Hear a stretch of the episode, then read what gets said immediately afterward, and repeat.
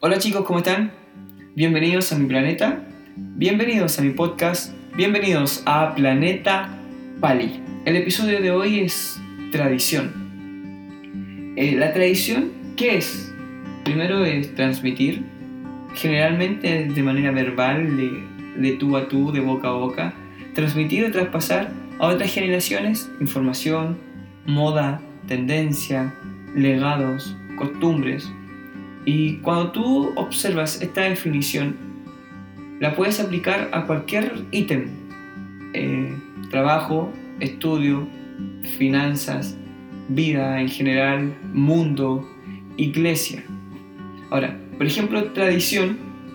Una tradición es la ropa que vestimos, porque en otros lugares no se hace así, no se viste así, no se peina así, pero han sido tradición porque nos han dicho de boca en boca que debemos tener ese corte militar, ese peinado clásico. En ningún libro nos obligan, en ninguna constitución dice que debemos hacerlo así, no hay ningún papel escrito que diga que es obligación hacerlo así. Pero la tradición nos impone algo. Y Jesús sabía el poder que tenía la tradición. Y si para nosotros ya tiene un peso, el cual se ha ido de a poco, ha ido perdiendo peso, pero la tradición siempre ha sido importante en la vida del cristiano, desde tiempos que ni siquiera eran cristianos, solo creyentes, solo judíos, solo pueblo de Dios. Y siempre tenía un peso, y Jesús lo entendía. Y es que Jesús venía, déjame explicarte un poquitito el contexto de, de Marcos y de Marcos 7 y de Mateo 15 en donde aparece una historia relacionada a la tradición. Jesús venía de hacer milagros, de sanar a una mujer cananea, de la misma Biblia dice de sanar a muchos que se le acercaban y le pedían, de alimentar a cuatro mil. Y llegó de, ese, llegó de hacer todos esos milagros, de caminar tanto con sus discípulos, luego se sientan a la mesa y viene un escriba y fariseos, se acercan a él y le dicen, ey, ey, ey, ey, hemos encontrado algo contra ti, Jesús, tenemos algo en contra tuya. Y Jesús así como, ¿what? Dice, sí, resulta que todos, tú, tus discípulos, los estoy viendo comer pan con manos inmundas y, y no se las lavaron. Y, y entonces tú puedes imaginarte la cara de Jesús diciendo, o sea, ¿qué onda? ¿De verdad? Mira, cuando sané a la mujer cananea, te quedaste callado. Cuando sané a muchos, te quedaste callado. Cuando alimenté a cuatro mil, tenían la boca ocupada, comiendo pan, y, y nunca dijiste nada. Y ahora que mis discípulos no se lavaron las manos, que no siguieron la tradición de ancianos, tradición de ancianos era entre comillas, un libro aparte que te ayudaba a comprender la ley, que te ayudaba a, estar en comunión con Dios, pero que era parte de la Biblia. No tenía el mismo peso, pero los escribas y fariseos le asignaban un valor similar. Por ejemplo, lavarse las manos. Entonces Jesús dice, hice tantas cosas y tú me vienes a decir que no cumplí el menor de tus mandatos, porque Jesús hizo todo lo que Dios pide que hagamos, que estemos con los necesitados, que tengamos compasión, que sanemos, que consolemos, que contengamos. Pero ellos tenían su propia ley que decía, sí, eso es bueno, es lindo, es, genial, pero aparte eso tienes que lavarte las manos. Entonces Jesús hizo lo macro que Dios le había pedido, pero la gente se había enojado porque no siguió una tradición que ellos mismos se inventaron.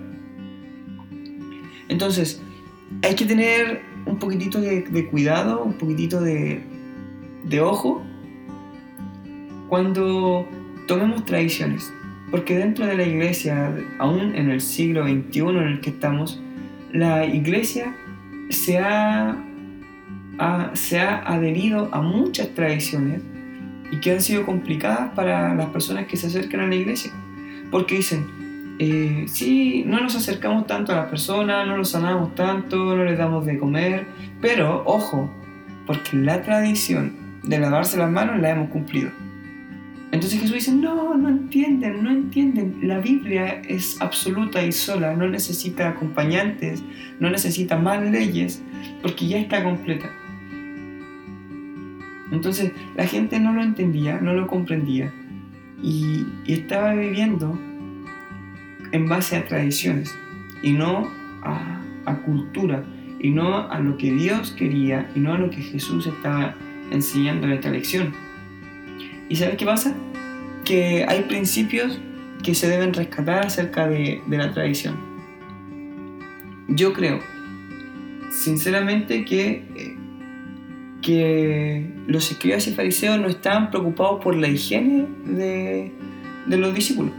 Porque dicen, no, no se lavaron las manos porque le puede entrar una infección y ustedes saben como que no hay inyecciones todavía y el hospital más cercano y la posta y el consultorio o la ISAPRE a donde pueden ir a comprar un bono eh, está muy lejos, entonces no quiero que se enfermen y quiero que sigan predicando. No lo hacían con esa intención, yo creo. Yo creo que lo estaban haciendo con la intención de demostrar que se habían equivocado. Y cuando vieron que la Biblia ya no les servía para juzgar, tuvieron que recurrir a tradiciones y a costumbres que ellos mismos habían intentado crear, que habían creado ya. Mi perspectiva es que debemos medir las tradiciones sin juzgar si son buenas o malas, pero tienen que haber ciertos filtros. ¿Ok? Primer filtro, personalmente que yo creo, es que hay que entender el corazón de la tradición. Si la tradición, si el corazón de la tradición es bueno, es bueno que tú lo hagas. ¿Ok? Por ejemplo, bendecir la mesa. El corazón de lo que se busca es ser agradecido no es que, oye, esta persona se va a morir porque no bendijo la mesa, porque el café no estaba bendito, sí el pan, pero no el café, entonces va, va a morir. No, si tu corazón es juzgar, entonces todas las tradiciones serían malas y no tienes que, por qué practicarlas. Pero si la tradición, el corazón de la tradición es bueno, hazlo. Ser agradecido es bueno, entonces agradecer a Dios por los alimentos cuando los tienes al frente tuyo es bueno. Y si te gusta eso, hazlo. Pero hay otras tradiciones, por ejemplo, que el, hombre tiene que ir formal, que tiene que ir con un corte adecuado a, a un lugar importante. Y esas tradiciones que buscan dañar, segmentar buscan dividir y buscan estigmatizar a un pueblo, buscan estigmatizar a una sociedad, diciendo que todos tienen que ser iguales cuando Dios te creó totalmente diferente. Entonces el corazón de esa tradición no es amar, el corazón de esa tradición no es bueno porque no busca lo mejor, lo que busca es estandarizar, busca en la tranquilidad, busca la normalidad de todo. Entonces no es bueno, entonces no estás obligado a a cumplirla, a regirte por esa tradición, ni a vivir bajo esa tradición. Entonces, lo que personalmente creo es que si el corazón de la tradición es bueno, entonces es, es algo que tú puedes practicar, que tú puedes hacer sin mayor inconveniente. Ahora, otro punto importante, el corazón, pero segundo es la ubicación en cuanto a las leyes generales del, mundo que nos rigen, ahí están, por ejemplo, las leyes naturales, sí, gravedad, eso tú no la puedes cambiar. Pero vamos a la constitución. Dentro de la constitución eh, hay cosas que pueden irse cambiando, pero es muy difícil que, que pase algo así porque son, son fundamentos sobre lo que está todo cimentado. Entonces es muy difícil que cambie la constitución pero sí hay leyes que cambian. Cuesta un poco menos, cuesta mucho menos y, van variando mucho las leyes. Pero más abajo están las normas que se van cambiando constantemente de acuerdo a la sociedad, de acuerdo a lo que está viviendo el mundo, el planeta, a lo que está ocurriendo. Algo similar puede pasar con la escritura, pero la escritura va a ser nuestra constitución, inamovible a diferencia de la constitución, pero es inamovible, no puede cambiar nada, nada, absolutamente nada. Pero luego hay costumbres, luego hay tradiciones que pueden ir cambiando de acuerdo a la sociedad y sobre las que te puede regir, pero nunca van a estar a la misma altura que la constitución, una norma que la constitución, ni, un, ni una tradición de ancianos con la Biblia. Entonces, si tú le asignas el valor que se debe a la tradición, me parece muy bien que practiques tradición. Levantarte temprano para orar o acostarte muy tarde para orar. No lo sé, cualquier tradición que tú tengas en tu casa, en tu familia, en tu andar diario, pásala por dos filtros. Primero, si es que el corazón de, lo que, de la tradición es bueno, busca hacerte crecer. Si, si busca eso, hazlo. Si no, reestructúrala a lo mejor y busca algo que, que sí te ayude, que sí te fomente crecer. Y fíjate que no le des un valor más allá del que tiene. Sigue siendo una tradición que nunca te va a salvar. Sigue siendo una tradición que es solamente un adorno a tu vida y no es fundamental en tu, en tu vida cristiana. ¿Ok? ¿Sí? ¿Se entiende? ¿Correcto? ¿Me oyen? Muy bien. Ahora, Jesús aplica otro concepto terminando esa esta clase que da acerca de tradición y dice que la tradición lo que hace es salir de la boca hacia afuera, mientras que los mandamientos salen del corazón hacia afuera. Porque dice, este, este pueblo de labios me honra, ¿verdad? Porque sigue tradiciones, pero su corazón está lejos de mí porque no sigue mandamientos. Entonces aquí hay un, principio muy lindo y que debemos entender y manejar y cuidarnos de no caer a ser como escribas o fariseos. Y es que las tradiciones lo que buscan es que visiblemente demostrar que tú eres cristiano. Mientras que los mandamientos lo que buscan es demostrar que tu corazón es muy cercano a Dios. Porque dice, ustedes me están honrando solamente de labios porque ustedes siguen tradiciones. Tradiciones que los hacen ver cristianos. Porque para lavarse las manos tenían que hacer mucho, mucho parafernalia, mucho show, tenían que estar mucho tiempo lavándose las manos. Y la gente decía, oh, wow, qué, qué buenos cristianos son porque tienen sus manos muy limpias. Y, pero su corazón estaba muy lejos. Jesús enseña entonces que las tradiciones sí son buenas siempre y cuando sean reflejo de tu corazón y no al revés. Y por eso hay que tener cuidado porque si tú sigues costumbres o tradiciones solamente porque te las impusieron, tu corazón está muy lejos de agradar a Dios en esa costumbre, en esa tradición. Y otro punto importante es que la tradición apaga el milagro. La tradición apaga el milagro. La gente estaba acostumbrada a hacer siempre lo mismo, a seguir rituales, a seguir hechos para que su fe no se moviera.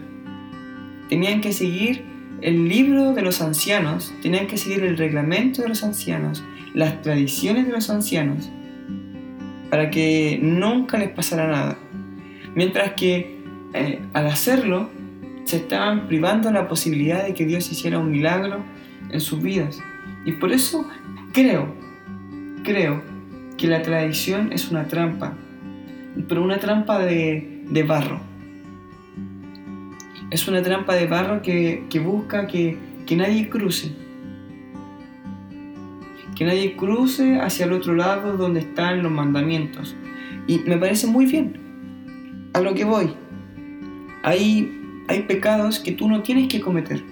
Y para no cometerlos tienes que crear un círculo de costumbres, un círculo de tradiciones para evitar pecar. Pongo un ejemplo. Una tradición es que tú nunca salgas después de las 10 de la noche. En la Biblia en ninguna parte dice eso y es una tradición que lo que busca es que tú no corras peligro en la noche. Está bien, aplicamos los filtros. ¿Está bien? Sí, está bien. Busca el bien para ti, para tu corazón. ¿Está bien? Eh, ¿Lo estás poniendo a la altura de la Biblia? No, claro que no. Si alguien necesita ayuda después de las 10 de la noche, no hay problema. Está bien. Pero tú dices, salgo no quiero salir después de las 10 de la noche. Y tú dices, ¿por qué tengo problemas con el alcohol? ¿Por qué generalmente salgo de fiesta y todo termina mal. Entonces, pones una barrera de tradición para evitar pecar. Y por eso digo, está muy bien. Pero el pueblo judío, los escribas y fariseos estaban creando tantas reglas para evitar pecar que se estaban olvidando de tener una relación con Dios. Entonces no pecaban, pero no porque no, no quisieran, sino porque no podían, porque estaban tan obligados, estaban tan limitados por las normas, estaban tan limitados por sus tradiciones que, que le era imposible pecar visiblemente, gracias a las tradiciones, pero su corazón estaba muy lejos de querer eh, de hacerlo. Por eso digo que es una trampa. Es una trampa que busca que quienes la crucen se embarren, pero eh, a lo que voy que cuando tú rompes una tradición, la gente te señala. Cuando tú rompes una tradición, pareciera que eres un, un anarquista.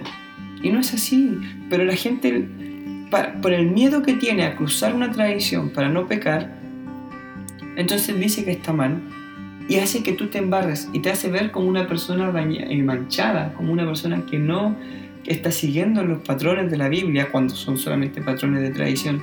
Pero dice que no está siguiendo la Biblia y te embarra con su cultura, con su tradición, con su norma. Y aquí está el mensaje final. Jesús, Jesús es agua viva. Jesús ha demostrado que quien bebe de él nunca más tendrá sed, pero agua no solamente para beber, agua también es para limpiarse, para purificarse. Y yo sé que si hay personas que están cruzando la línea de las tradiciones y han sido embarradas por escribas y fariseos, que han sido manchados o tildados de anarquistas, o de alguna manera han sido despojados o echados a un lado porque no quieren vivir de acuerdo a tradiciones, solamente quieren vivir de acuerdo a mandatos de Dios. Jesús es quien puede limpiarte, quien puede darte un lugar de honra, de honor, y donde tú puedes implementar la visión que Dios puso en ti, pero lejos de las tradiciones, lejos de las costumbres, lejos de la normalización, sino que sea relación. Si tú en algún momento has sido juzgado porque tu cultura porque tu tradición es diferente a lo que la gente quiere y estima, entonces te invito a que puedas acercarte mucho más, mucho más a Dios, mucho más a su palabra y te des cuenta de que Dios le encanta eso, le encanta personas que, que no quieren, le encantan las personas que no quieren verse limitadas por normas, sino que quieren sentirse libres por los mandamientos. Romanos 12.2 dice que no nos acostumbremos a las costumbres de este mundo o a las tradiciones de este mundo, sino que podamos transformar nuestra mente, nuestro corazón a la voluntad de Dios. Que no seamos esclavos de tradiciones, sino que seamos libres por sus mandamientos. ¿Ok? Eso ha sido el capítulo número 3. Gracias por escucharlo. Eso sería. Hasta luego. Adiós.